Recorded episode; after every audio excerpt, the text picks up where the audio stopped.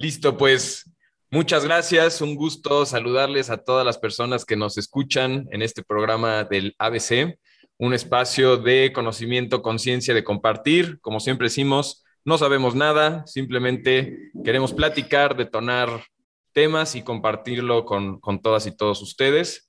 Hoy tenemos un gran privilegio, esto lo pensamos desde que se creó el proyecto del ABC.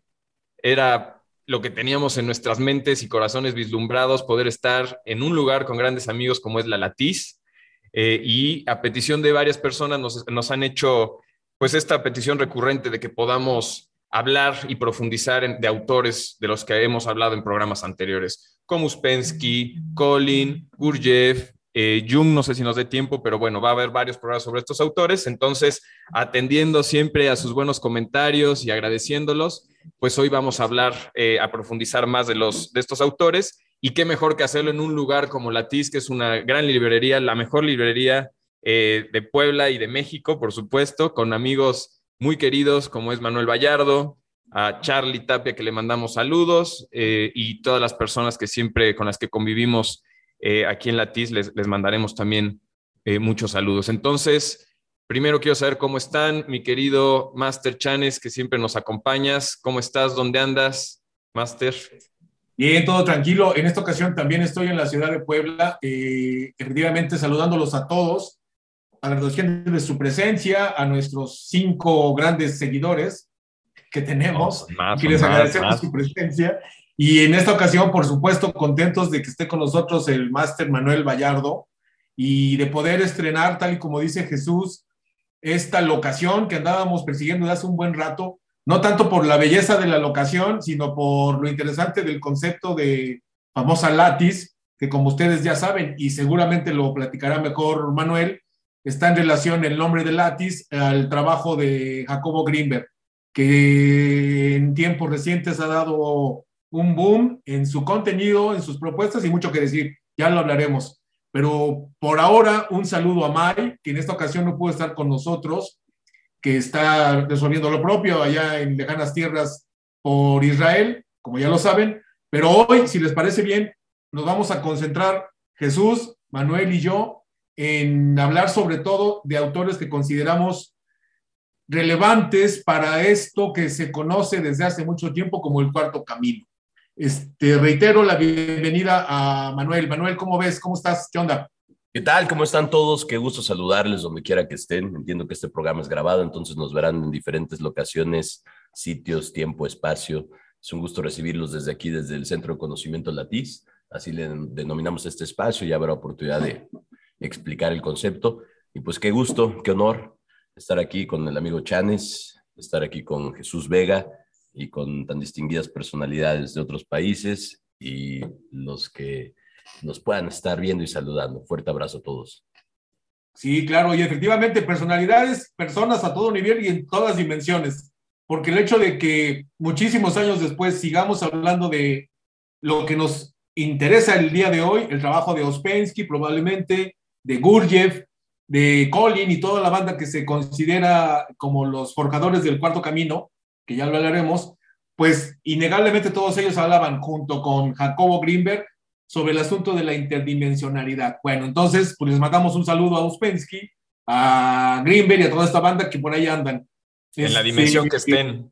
Pues me gustaría empezar con que nos hable Manuel de profundizar un poco más sobre el concepto de la latiz, por qué el nombre de la latiz, cómo surge este proyecto eh, platicarnos de la sede y de ahí ya iremos viendo de cuáles son estos autores de los consentidos aquí en, este centro de conocimiento, que como bien dices tú, mi querido Chanes, eh, hace mucho referencia al cuarto camino.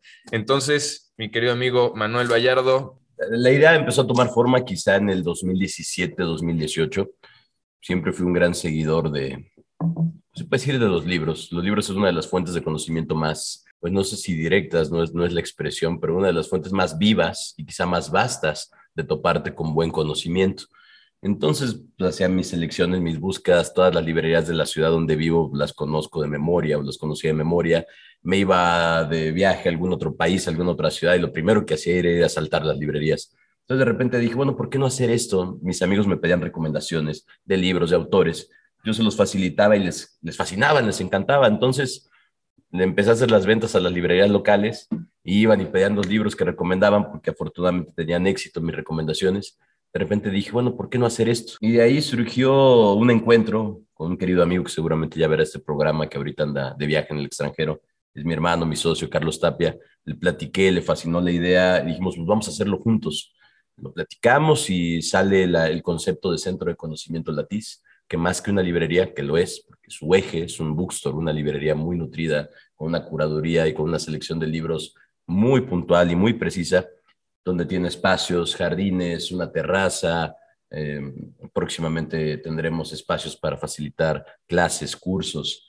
Entonces, todo este espacio con estos libros, que además tiene café y estamos montando un restaurantito para poder ofrecer el servicio y que la gente no nada más venga por el libro, sino que esté en el lugar absorba el conocimiento, se lo lleve, eh, pueda sentarse, acostarse en las redes de lectura que tenemos a disfrutar de, la lectura propia.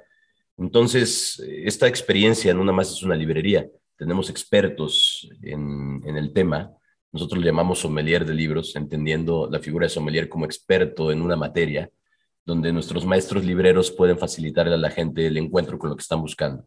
Líneas de información son infinitas, autores son infinitos y ahorita tendremos oportunidad de hablar de ellos sin embargo, cada quien resuena más con una, con una línea, con un particular tipo de información. Y ahí es donde a nosotros nos gusta poder conectar a la persona, servir como ese puente entre aquello que estaban buscando o a veces ni siquiera sabían que estaban buscando para poder toparse con ello. Eso es básicamente lo que es Centro de Conocimiento Latiz o Latiz Librería. Nos pueden encontrar así en las redes sociales.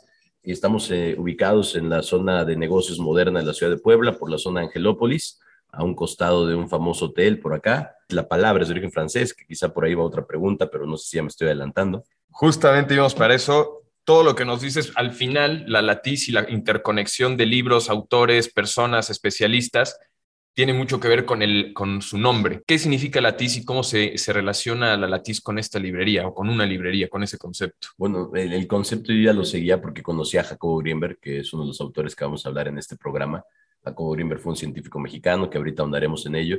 yo cuando topé a Jacobo Greenberg, cuando lo descubrí en el 2009, 2008, me fascinó. Y él hablaba de un concepto de mecánica cuántica, de los estudios de cristalografía, que era latiz. El latiz significa enrejado, celosía, es como una red, es como la red de Indra, es como el campo unificado, es como la Matrix, por decirlo de alguna manera, de donde surge toda experiencia perceptual que nosotros entendemos como realidad en todos estos estudios que ya tienen mucho tiempo realizando los expertos, donde le ponen los electrodos al cerebro de la persona y, se dan cuenta que el mismo movimiento que hay en el sueño es el mismo que hay en la vida diaria, real.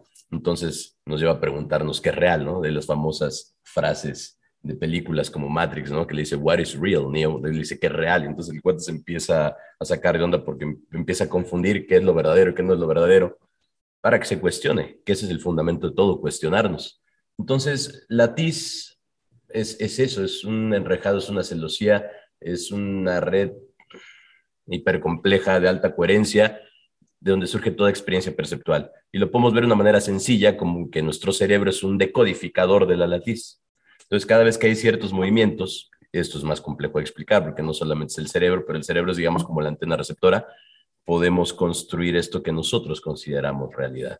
Entonces, la historia es, un poco chusca porque contratamos a una empresa experta en naming, en creación de marcas. Queremos hacerlo bien. Dijimos, vamos a hacer un centro de conocimiento, una librería, vamos a hacerla adecuadamente. Y surgieron ocho nombres en la propuesta.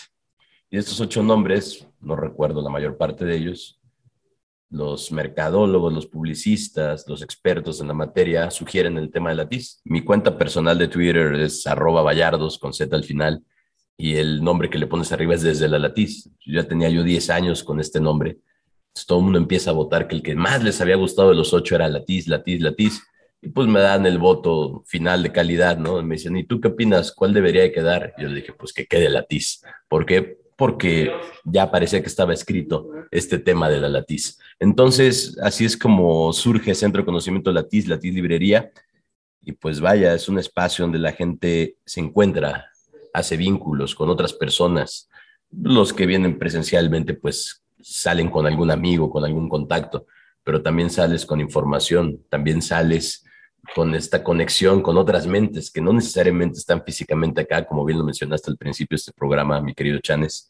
Me recuerda dos frases de una de Borges y otra de Carl Sagan, que en unos minutos más me gustaría compartirles. Sí, este, y además una de las cosas relevantes respecto a Latis es que a partir de la que yo digo mala interpretación que se hizo de la matriz con la película tan famosa, que fue una interpretación demasiado eh, retocada para Hollywood, se desvirtúa bastante el significado auténtico de lo que Jacobo Greenberg propone como la matriz, que al final lo que este hombre hace es muy importante, pero retoma conocimiento milenario, vamos a decir así, que lo cruza en algunos temas con lo que hoy por hoy entendemos como física cuántica, pero a mí lo que me parece lo más importante y un gran compromiso de Latiz, lo que estamos llamando librería Latiz, es que además de ser un lugar interesante, si bien hay muchas librerías en Puebla bastante dignas, Latiz tiene su propio concepto, es, es muy interesante el lugar, pero tiene el gran compromiso, y sé que lo están logrando, de redignificar la propuesta y el compromiso del trabajo de Jacobo Greenberg, sobre todo porque es una pequeña cruzada, me atrevo a decirlo así, para evitar que la imagen de Jacobo y su trabajo se desvirtúe y acabe como lo que le está pasando hoy por hoy, por ejemplo, a la imagen del Che, ¿no? impreso en playeras y nada más como ícono de una subcultura que no llega a ningún lado. Sobre todo por la intención que tenía tan clara y tan específica Jacobo Greenberg entre todas sus propuestas y teorías de acercarse a uno de los temas fundamentales que hoy queremos tocar, eh, la posible evolución del hombre. Esta evolución la podemos entender por lo menos eh, en varios niveles, pero uno de ellos, quizá el de los más populares, es venir de la luz, evolucionar para dirigirnos a la luz. En ese sentido, lo podríamos ligar con los autores que hoy les queremos mencionar, fundamentalmente Uspensky, Gurdjieff y Colin, ¿no, Jesús? Así es, mi querido Master. Y estaba mientras los, escuchaba eh, pensando en esta idea, ¿no? Eh, retomando, por ejemplo, como decía Jacobo Greenberg, como dices, se mezclan mucho sus teorías con metafísica, física cuántica, ya nos hablaba también Manuel, ahorita nos va a compartir unas frases de Borges. Se me hace también muy interesante como lo, que tú decías, muchos de estos libros tienen mucho, eh, empezamos a buscar relaciones de algo, como decíamos, y empezamos platicando en el programa de que el tiempo es relativo, ¿no? Presente, pasado y futuro, pues siempre es lo mismo y el conocimiento está. Eh, lo podemos hacer más científico pero esta idea de que, el universo es el primer cerebro, es la el, universo es el primer cerebro y nuestros cerebros son réplicas, miniaturas de ese universo, pero que a la vez, como estas antenas y, siendo réplicas de este universo, podemos conectarnos con cualquier punto del universo. Eh, estas meditaciones que luego platicamos mucho, ¿no? Como Jacobo de repente podía ver, quedarse a ver una, además de ser un gran científico mexicano y haber sido conocido como el Einstein de la conciencia, también era una persona profundamente espiritual, muy metido en temas de, meditaciones. De hecho, hay un libro sobre de meditación de, Jacobo que habla de meditaciones, pero en uno de sus ejercicios que hacía era ver una estrella y empezar a sincronizarse con esa estrella, con la conciencia de esa estrella, empezar a vibrar, empezar a verla, verla, y decía hasta que llega un punto en el que sientes a la estrella. Puedes, nuestro cerebro siendo parte y eh, una réplica del universo, pueden conectarse con cualquier punto están interconectados y eso es la gran maravilla de la latiz, que son muchos cerebros, muchas conciencias en una red hiper compleja conectada, pero que podemos estar, eh, como decíamos, en cualquier tiempo y espacio solo a una idea mental de cualquier punto del universo, ¿no? Pero también una mente de una persona con otra persona. Y eso, el, experimento, por ejemplo, que él hizo, de el primer eh, experimento que se puede decir entre con la, con la UNAM y con una, universidad de la India, que es, fue el primer experimento de telepatía comprobado científicamente que se pudo hacer, ¿no? Entonces, regresamos a esta idea de Jacobo de venimos del del mismo cerebro. Todos somos parte del mismo cerebro, de la misma conciencia y de la misma mente. ¿Cómo lo ves, mi querido amigo Manuel? Extraordinario cómo lo, lo plantean. Comienzo con Ospensky porque nos da una especie de mapa y unas ciertas conexiones. Y además ya hemos recibido comentarios de que les gustaría saber un poquito de Uspensky, alguien a, que, a quien mencionamos a cada rato. Bueno, este hombre, como es muy sabido, de entrada ruso, voy a partir de una de sus principales obras, un libro chiquito pero peligroso, muy interesante, que es la psicología de la posible evolución del hombre. El título es más que descriptivo. Apenas y en la página 3 ya comienza a ser incendiario este hombre porque sobre todo hace una profunda crítica a lo que desde entonces, 1945, se entendía por psicología. Eh, este hombre liga a, a, que la psicología es un hombre contemporáneo que antes se llamaba filosofía y mucho antes se llamaba yoga y que tiene una profunda influencia de los sufíes y por lo tanto una relación con lo religioso y lo metafísico. Hasta que en Europa, a partir del siglo XVIII, final del XVIII, pues se trivializa la intención profunda espiritual de la psicología y se vuelve más científica y por lo tanto más cínica y mucho más superficial. Por la intervención del cristianismo temprano, lo que entendemos por psicología era la filocalia y siempre, siempre, siempre el arte profundo, el arte auténtico, el profundamente humano. No estoy hablando del arte contemporáneo, de, ni lejanamente de lo que vemos en una galería. El arte, la poesía, el drama, la escultura y la danza son profundamente psicológicas y un vehículo de evolución. Pero algo muy interesante que hemos hablado varias veces, la arquitectura, sobre todo la arquitectura gótica, porque representada en catedrales, una catedral es un tratado. Bueno, antes de que, según Ouspensky, la psicología tomara este nombre oficial contemporáneo, existía como misterios. Los misterios, particularmente los, los egipcios y los griegos, y por lo tanto, al ser misterios, están en una profunda relación con lo simbólico. Y al ser enseñanza simbólica, están ligadas de nuevo con la religión y por lo tanto con la astrología, con la alquimia y la magia. Reitero, cada que mencionamos la palabra magia, no estamos hablando de prestidigitación, estamos hablando de la capacidad personal de crear un universo. Esa magia y Después, ya en Europa, astrología, alquimia y magia relativamente se utilizan como punto de partida para lo que conocemos como masonería, ocultismo y teosofía. Bueno, al final, según Ouspensky, los sistemas psicológicos eh, que él menciona, inspirados en las doctrinas, son dos. Sistemas que estudian al hombre tal como estos sistemas se encuentran al hombre. Es decir, en la psicología contemporánea, el asunto, el tema es resolver un asunto a como me imagino que el hombre debe ser. Por eso percibimos que los psicólogos resuelven un síntoma. Estás triste o deprimido o atribulado, resuelven eso, siguiendo la idea de cómo deberías estar. Pero el más importante, el segundo sistema, que consigas no lo que debería ser, sino tu posible evolución. Aquí nos da un montón para hablar. ¿Qué es la posible evolución? Lo que podemos proponer básicamente ahorita, o lo que propongo y pongo sobre la mesa, la posible evolución es recordar que de la luz venimos y para la luz vamos, y que no somos ni humanos ni dioses. Mencionar que no somos ni humanos ni dioses quiere decir que está en tus manos.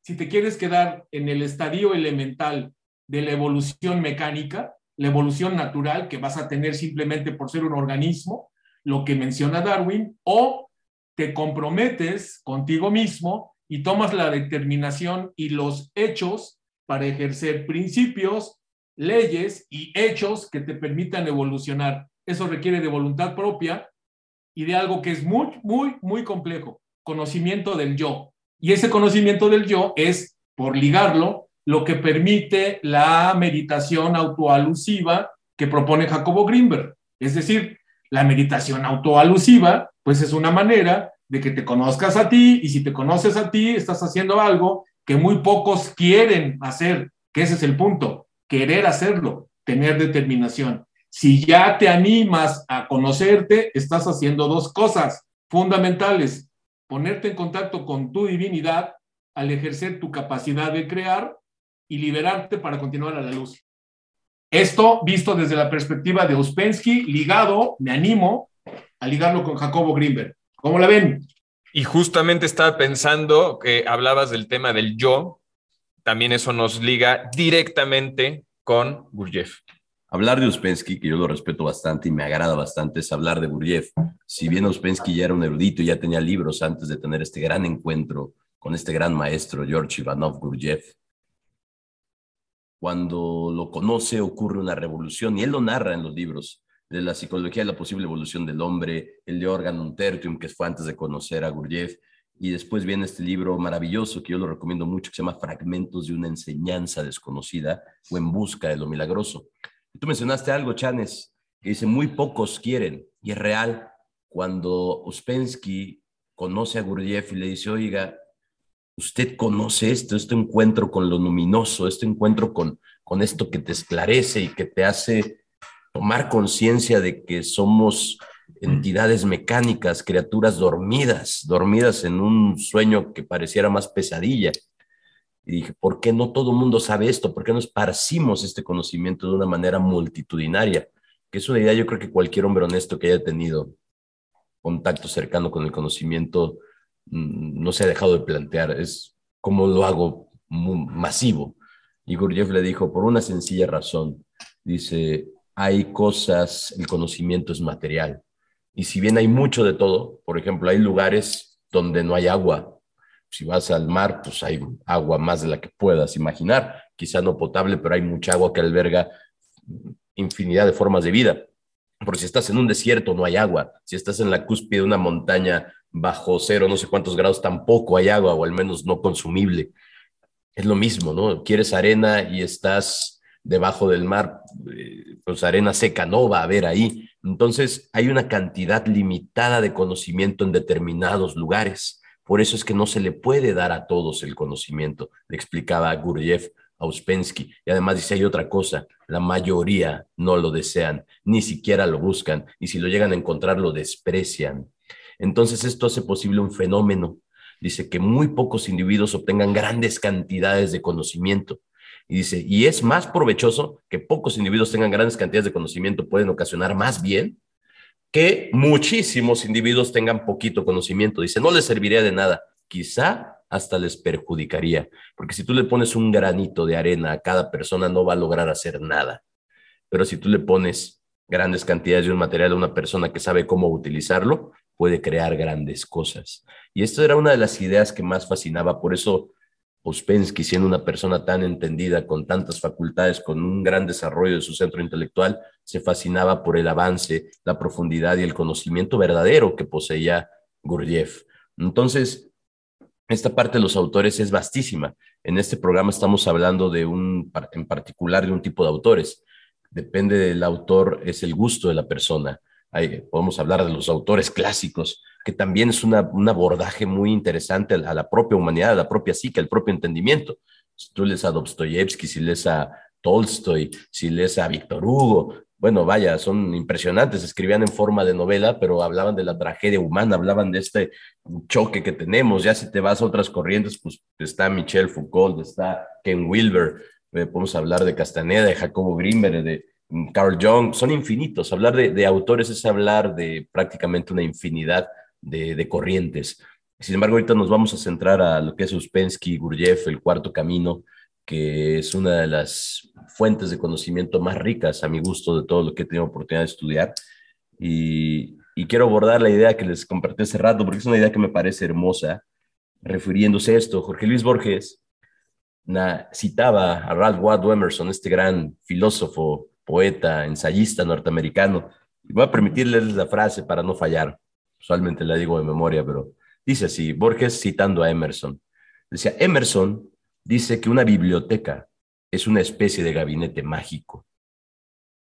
En ese gabinete están encantados los mejores espíritus de la humanidad, pero esperan nuestra palabra para salir de su mudez.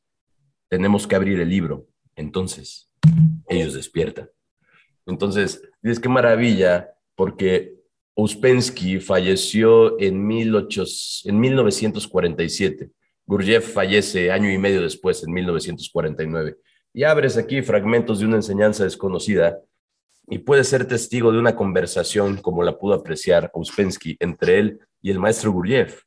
Entonces dices, ah, me hace sentido esto que me hacía ruido. ¿Por qué no todo mundo se acerca al conocimiento? Bueno, pues porque la mayoría ni siquiera lo quiere.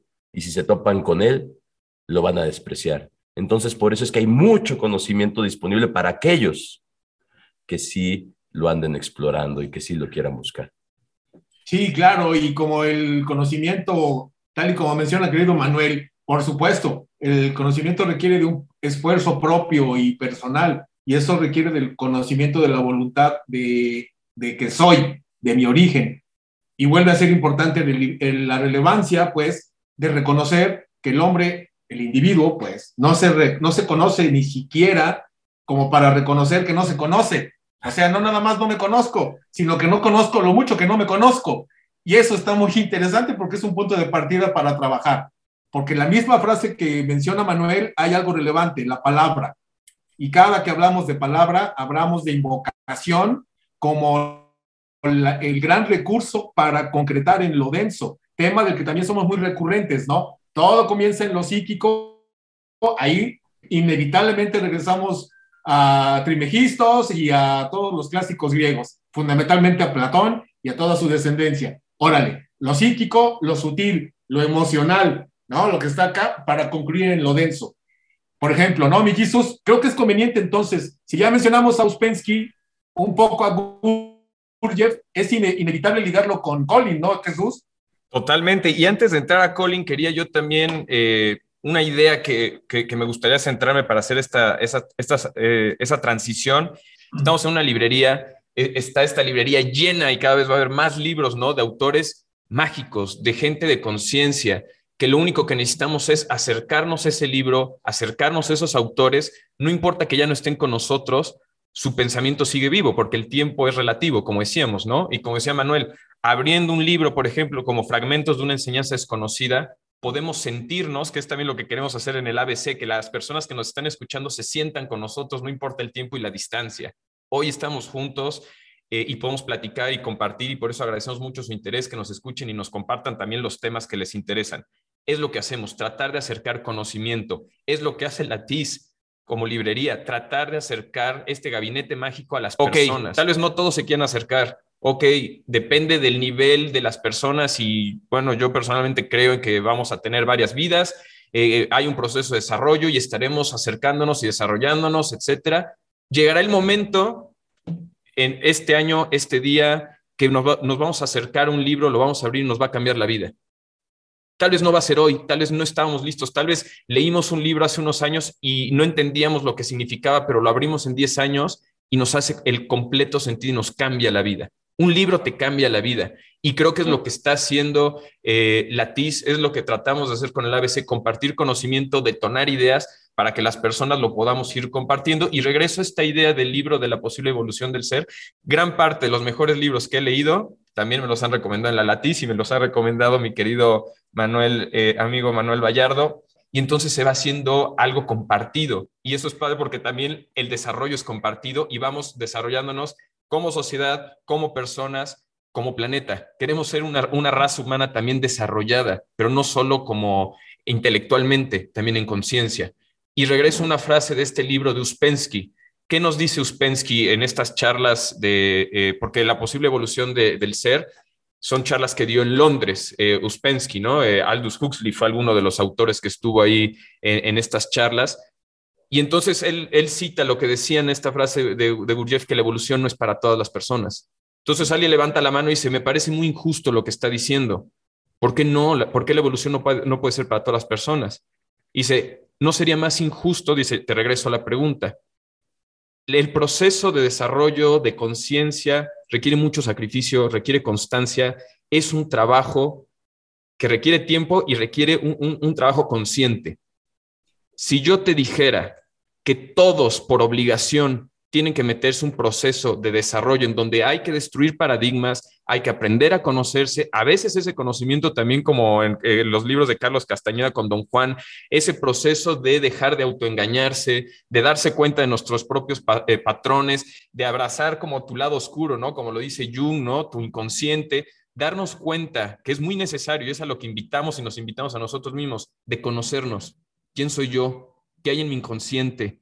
Eh, todo ese proceso a veces también puede ser es fuerte, es, pero es necesario, como crecer, como esa frase de crecer duele, sí, ¿no? Y cuando éramos niñas y niños, pues crecer a veces duelen incluso los huesos cuando estás creciendo, ¿no? Duele el cuerpo, pero es necesario para crecer. Entonces él dice, si yo te dijera y si yo le dijera hoy a la audiencia, a los que nos comparten, ¿no? Retomando esta frase de Uspensky, es obligatorio que todos evolucionen y que hoy todos empiecen ese proceso, dice, no, no es obligatorio cada quien encontrará el momento en el que esté dispuesto a evolucionar y a desarrollarse. Entonces, no es que sea algo exclusivo, simplemente es algo que las personas buscarán el tiempo y es lo que nosotros invitamos. Para eso son las librerías como la TIS, el conocimiento está, hay personas como Manuel, como su personal que es excelente y eh, que pueden acercarles este conocimiento para todos aquellos, aquellas y aquellas personas que estén dispuestas a evolucionar y que lo quieran. Y los alquimistas dicen, desgraciadamente una persona se empieza a desarrollar y empieza a haber un cambio alquímico que muchas veces el sufrimiento es lo que lo detona.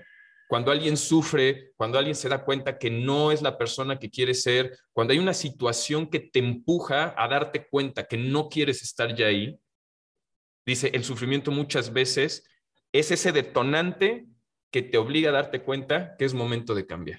Eh, y los libros, no se trata de leer, leo más para saber más. Creo que es conveniente dejar claro que nos estamos refiriendo cuando hablamos de evolución no estamos hablando eh, en este momento de la evolución en el sentido mecanicista.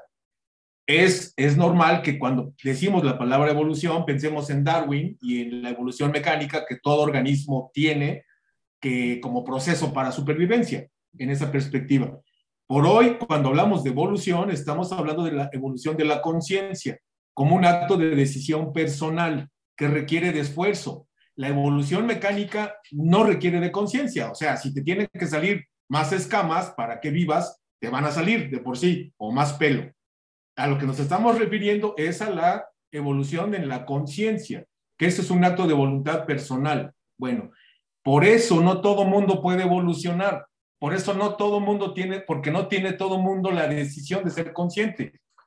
Como los políticos, por ejemplo un político es difícil que tome la decisión de, tener una evolución en conciencia porque requeriría un sentido de colectividad, de responsabilidad con los demás. Puso un ejemplo específico que, por ejemplo, se puede este, utilizar. Hablamos de evolución en este programa y en esta temática, eh, evolución relacionado a la conciencia. Qué belleza, qué belleza escuchar esto. Eh, a ver, cualquier persona que quiera conocimiento, que ahí empieza todo, lo va a encontrar en abundancia. Pero hay que analizar la idea de que no todo mundo quiere conocimiento. Y ahorita vamos a hablar de uno de los principales medios, una, la fuente viva, si tienes tú el privilegio de haber nacido en la época que estaba Krishnamurti o haber conocido al mismo Gurdjieff, pues qué maravilloso acercarte a la fuente. Dicen que si tú quieres conocimiento real, tienes que acercarte a quien lo tiene y a veces tienes la suerte de tenerlo físicamente y a veces a través de un conducto, que ahorita les voy a leer una frase que me maravilla. Pero a ver, la mayor parte de las personas analizando esta idea, porque creo que tenemos que irnos a, a la raíz, no quiere este conocimiento que la va a llevar a entender que hay que hacer trabajo. El trabajo cuesta esfuerzo, disciplina, atención. La mayor parte de la gente sola, a veces solamente quiere distracción, entretenimiento y evasión. De ahí el gran éxito de la industria del entretenimiento, el conectarte a una pantalla que no está mal, simplemente a veces el contenido eh, suele ser no muy eh, nutritivo. Entonces tú evades y entonces juegas o te entretienes viendo algo, lo cual es hermoso porque también el tiempo de ocio, es maravilloso. Sin embargo, a veces el esquema nutritivo, tu plan alimenticio, hablando de, de lo que nutres tu psique, pues es comida chatarra. Entonces, si tú ya tienes un buen balance y estás teniendo conocimiento, también es válido entretenerse. ¿Qué es lo que ocurre? Una de las principales fuentes a donde acudir es el libro. El libro es uno de los inventos más maravillosos, dicho por gente que ha estado en contacto con, con otro tipo de tecnologías o con una visión muy amplia. Me voy a permitir leerles una frase del gran Carl Sagan, el muy escéptico en muchas cosas, pero una mente bastante brillante. Y él decía esto, decía, ¿qué cosa más sorprendente es un libro? Es un objeto plano, hecho de un árbol, con partes flexibles en las que están impresos montones de curiosos garabatos. según el idioma que hablas y entiendas, tú puedes leer en ruso, en inglés, incluso en mandarín, en español, depende de los idiomas que manejes. Pero dice acá, pero cuando se empieza a leer, se entra en la mente de otra persona, tal vez alguien que ha muerto hace miles de años. A través del tiempo, un autor habla clara y silenciosamente, dirigiéndose a nosotros, entrando en nuestra mente. La escritura es tal vez el más grande de los inventos humanos une a personas que no se conocen entre sí. Personajes de libros de épocas lejanas rompen las cadenas del tiempo. Un libro es la prueba de que los hombres son capaces de hacer que la magia funcione. Carl Sagan. La magia, no los ilusionistas, no los presdigitadores, sino estas personas que entienden que hay diferentes esferas a las cuales uno puede asomarse o tener cierto acceso y que algunos le llaman magia, ¿no? Pero qué belleza de, autores, qué belleza de, conocimiento. Creo que el trabajo es personal. Simplemente podemos tomar referencias, podemos aportar ideas, podemos plantar semillitas para que alguien, después de escuchar, de ver este programa, quiera salir, no necesariamente a la latiz, a cualquier librería o incluso al stand de su propia biblioteca personal, tomar un libro y adentrarse en esta comunicación mental a través del tiempo con otra mente, afina a la suya de otra época, de otra característica, de otro país, de otra cultura.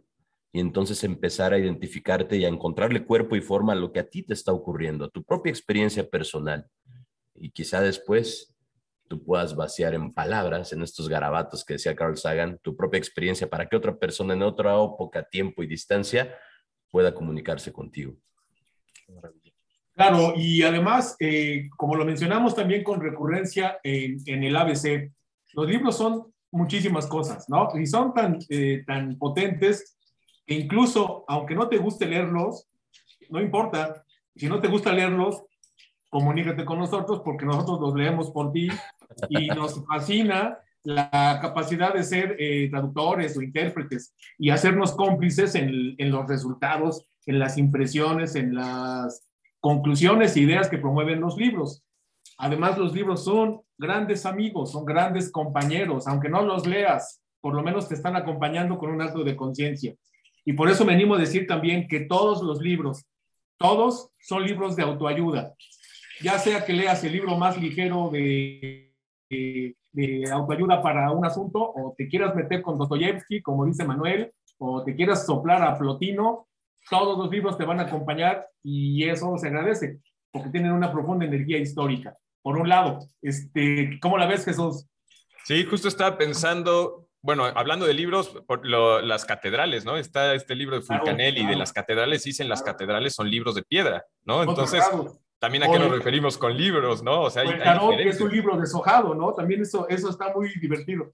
Exacto, entonces coincido con esa parte e, e invitar a, nosotros mismos y a las personas a, a que no veamos los libros y el conocimiento como algo excluyente, elitista, difícil. Eh, muchas personas dicen, es que leer me cuesta, es que leer eh, es difícil. No, eh, muchas veces lo único que necesitamos es leer cinco páginas diario, abrir un libro, empaparnos de qué dice, y es como conocer a las personas. En, la medida en que conozcamos más personas, como decía Manuel, entramos a las mentes de otras personas y nos ayuda a entendernos más quiénes somos, a abrir nuestra perspectiva, a la realidad que nosotros percibimos, eh, la proyecta nuestra conciencia y nuestra mente. Si abrimos nuestra realidad, si abrimos nuestra conciencia, si entre más hablamos con personas, entre más leemos y entramos a mentes de más personas, nuestra realidad se empieza a ampliar y, es como ver más colores, es como ver las cosas, es como salir de tu casa si nunca has salido y ver el mundo. Hay personas que dicen, yo nunca he viajado, pero conozco el mundo gracias a libros. Eh, yo no he tenido el privilegio de ir a otras partes, Europa, China, Egipto.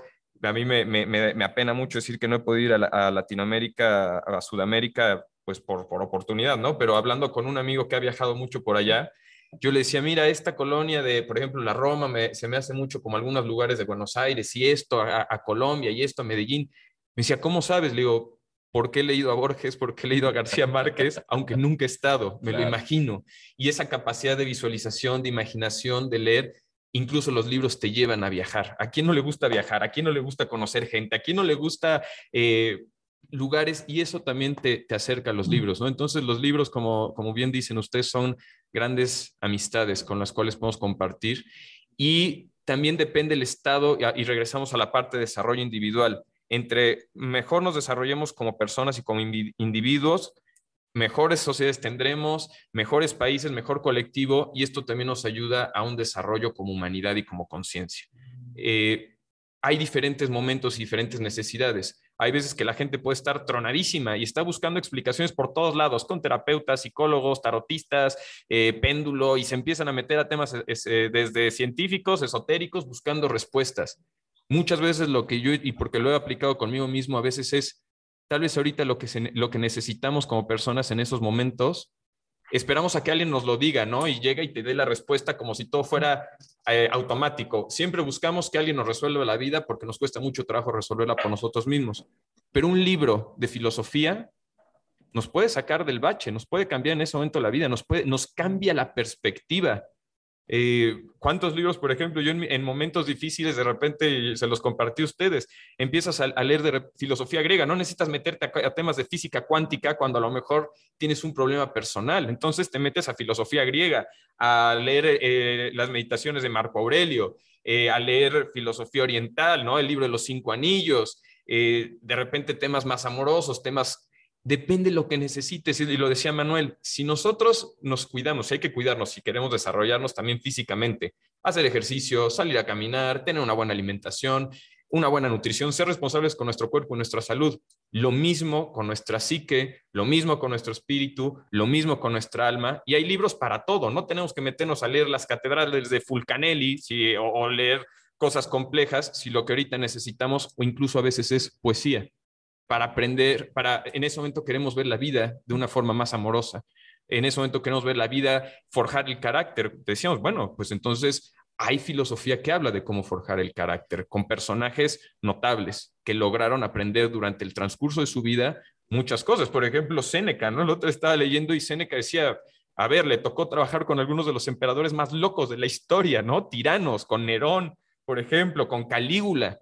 Y él dice, todo lo que yo escribo es quiero dejar testigo y darles consejos de cómo afrontar algunos de los retos más grandes que pueden tener en su vida, cómo enfrentarse a tiranos, cómo enfrentarse a destierros, cómo enfrentar la, muerte de un hijo, cómo enfrentar la muerte de un padre, cómo enfrentar que te aprisionen, gente, o sea, cuántos libros, ¿no? Por ejemplo, del Conde de Montecristo, de gente que dice, salí de una prisión y te lo cuento.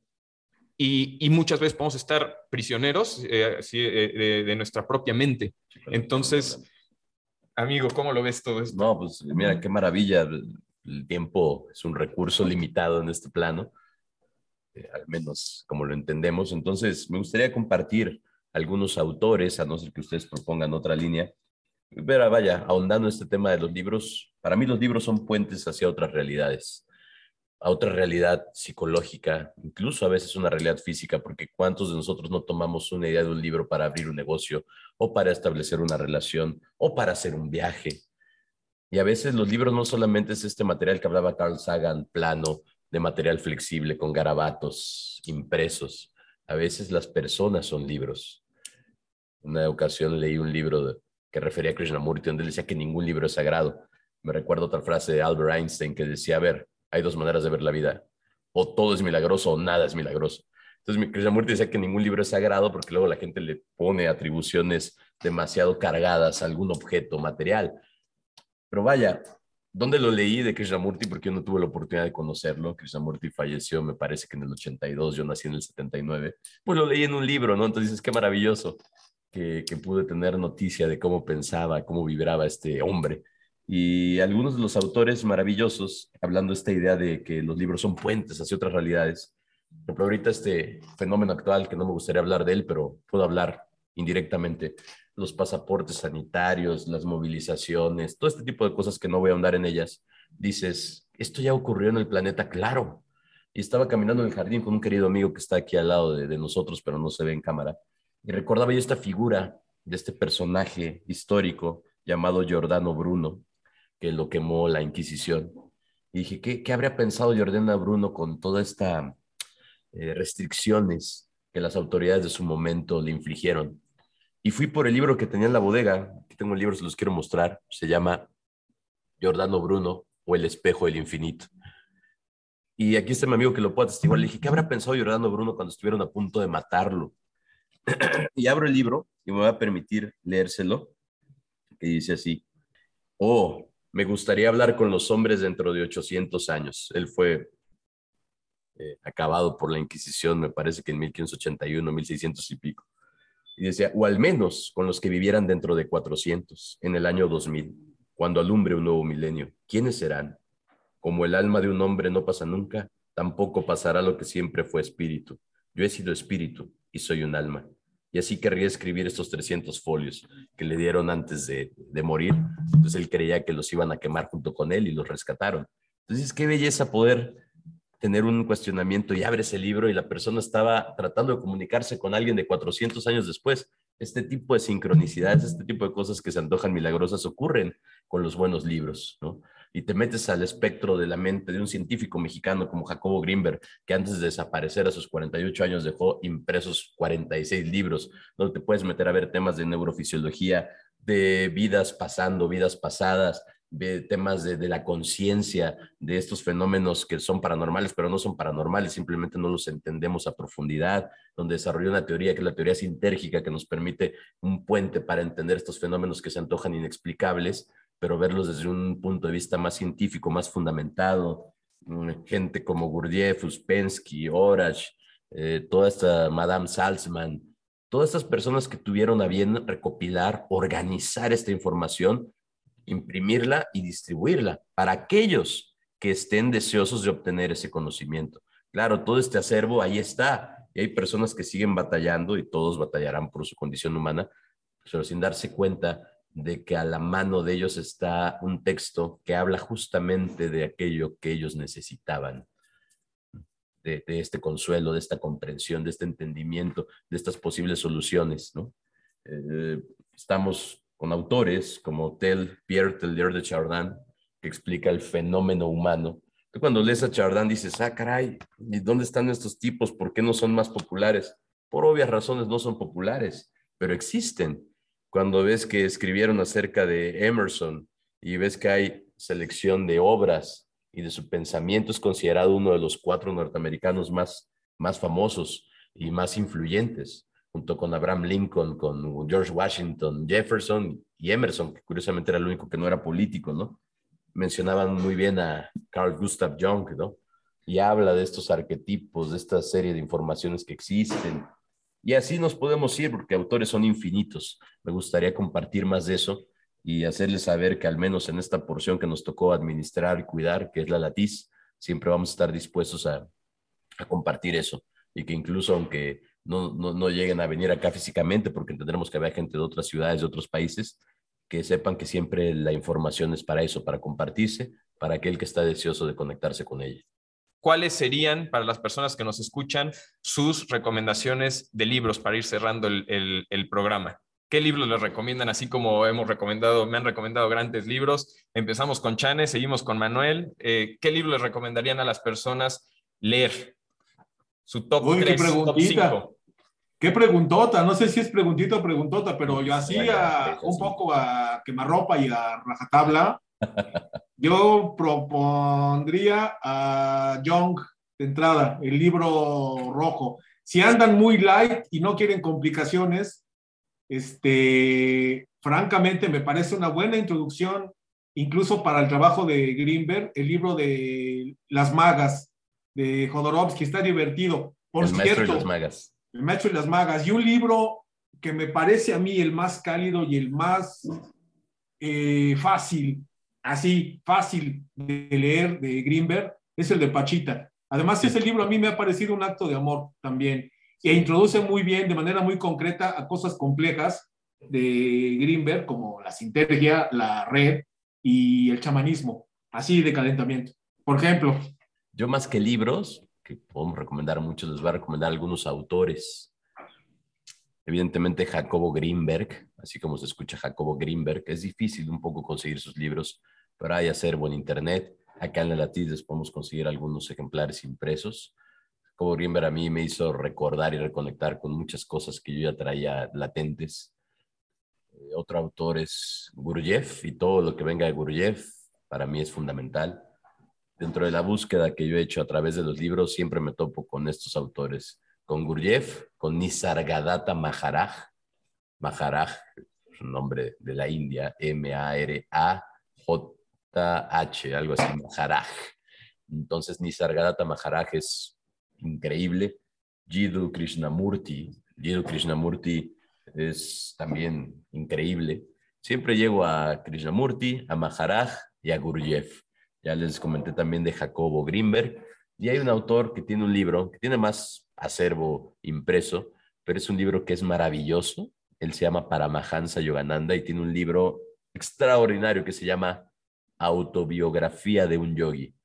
Es un ejercicio de la vida de alguien con un poquito más de grado de conciencia que el común, donde te narra cómo encuentra su gurú, su infancia, cuando viene de, de Asia hacia América, el shock de, de, las diferencias culturales, espirituales. Es un libro, como decía Chance hace rato, es una, es una historia de amor. Cada libro, yo me gusta esa frase, quizás un poco romántica, pero cada libro es una historia de amor, de alguien que se tomó el tiempo para anotar sus vivencias, sus anécdotas, lo que él o ella comprendió y se lo está otorgando a otra persona que quizá ni siquiera va a conocer. Entonces, estos cuatro o cinco autores que les comenté son muy de mi gusto, pero vaya, ahorita este, este programa trae este tema más de conciencia, de contenido, de la psique, de la espiritualidad. Otro día, si hay otra chance, podremos hablar de literatura universal, de otro tipo de corrientes literarias, otro tipo de pensadores. Claro. Pues la poesía es maravillosa, ¿no? Como decía mi amigo este, Jesús, pero vaya, hay diferentes géneros, pero básicamente esto es, esto es maravilloso. Hablar de esto podríamos hablar días enteros y no se nos agotarían. Y seguramente hay mucho, seguramente hay mucho por decir y podríamos pasarnos un buen rato. Yo creo que es importante recordar que efectivamente, esa es de Pachita, efectivamente eh, eh, eh, Latis eh, es un epicentro, me gusta decirle así, como otros muchos epicentros que hay, afortunadamente, es un epicentro de conocimiento, sobre todo porque provoca que las personas consigan su propio conocimiento, ¿no? Ahí es un, una aportación para la generación de conocimiento. Por un lado, entonces, Latis es un epicentro de conocimiento, también es un epicentro de bienestar, porque al final, al ponerte en contacto contigo mismo, provocas bienestar espiritual y emocional y psicológico, lo cual se refleja en tu salud, y también es un epicentro de placer, porque hay buen café, hay buenas galletitas, hay buena comida, hay buena vista y, buenas personas, que es fundamental. Entonces, si les parece bien, Jesús, para cerrar, ¿qué dirías? Por supuesto, yo me sumo a sus recomendaciones. Eh, también Pachita, Jung, Uspensky, Gurdjieff y Jacobo Greenberg mi top 5 de recomendaciones para este programa y solo cerrar agradeciendo a todas las personas que nos escuchan, esperando que también así como Latiz es un epicentro de conocimiento, el ABC trata de ser también ayudar a, compartir ese conocimiento, hacerlo llegar a todas las personas que nos escuchan. Nos va a encantar también que nos recomienden sus libros, sus autores, sus top de autores y de, lecturas para que las podamos compartir y los temas que quieran que también en siguientes capítulos y programas que tendremos también en la Latis, va a ser el primero de varios capítulos que, que, tendremos aquí en Latis, que nos digan también de qué otros eh, autores, eh, filosofías eh, o de qué quieren saber. Compártanos qué quieren saber para que preparemos esos. Es, como decíamos, son pláticas que no se acaban, pero para ir preparando los otros programas que nos sigan en redes también, eh, las redes de Latiz, las redes del ABC, amigos, redes de Latiz. En Instagram estamos como arroba Latiz Librería y en Facebook estamos, aparecemos como La Latiz, L-A-T-T-I, C de casa y E de Ernesto. La Latiz y Latiz Librería.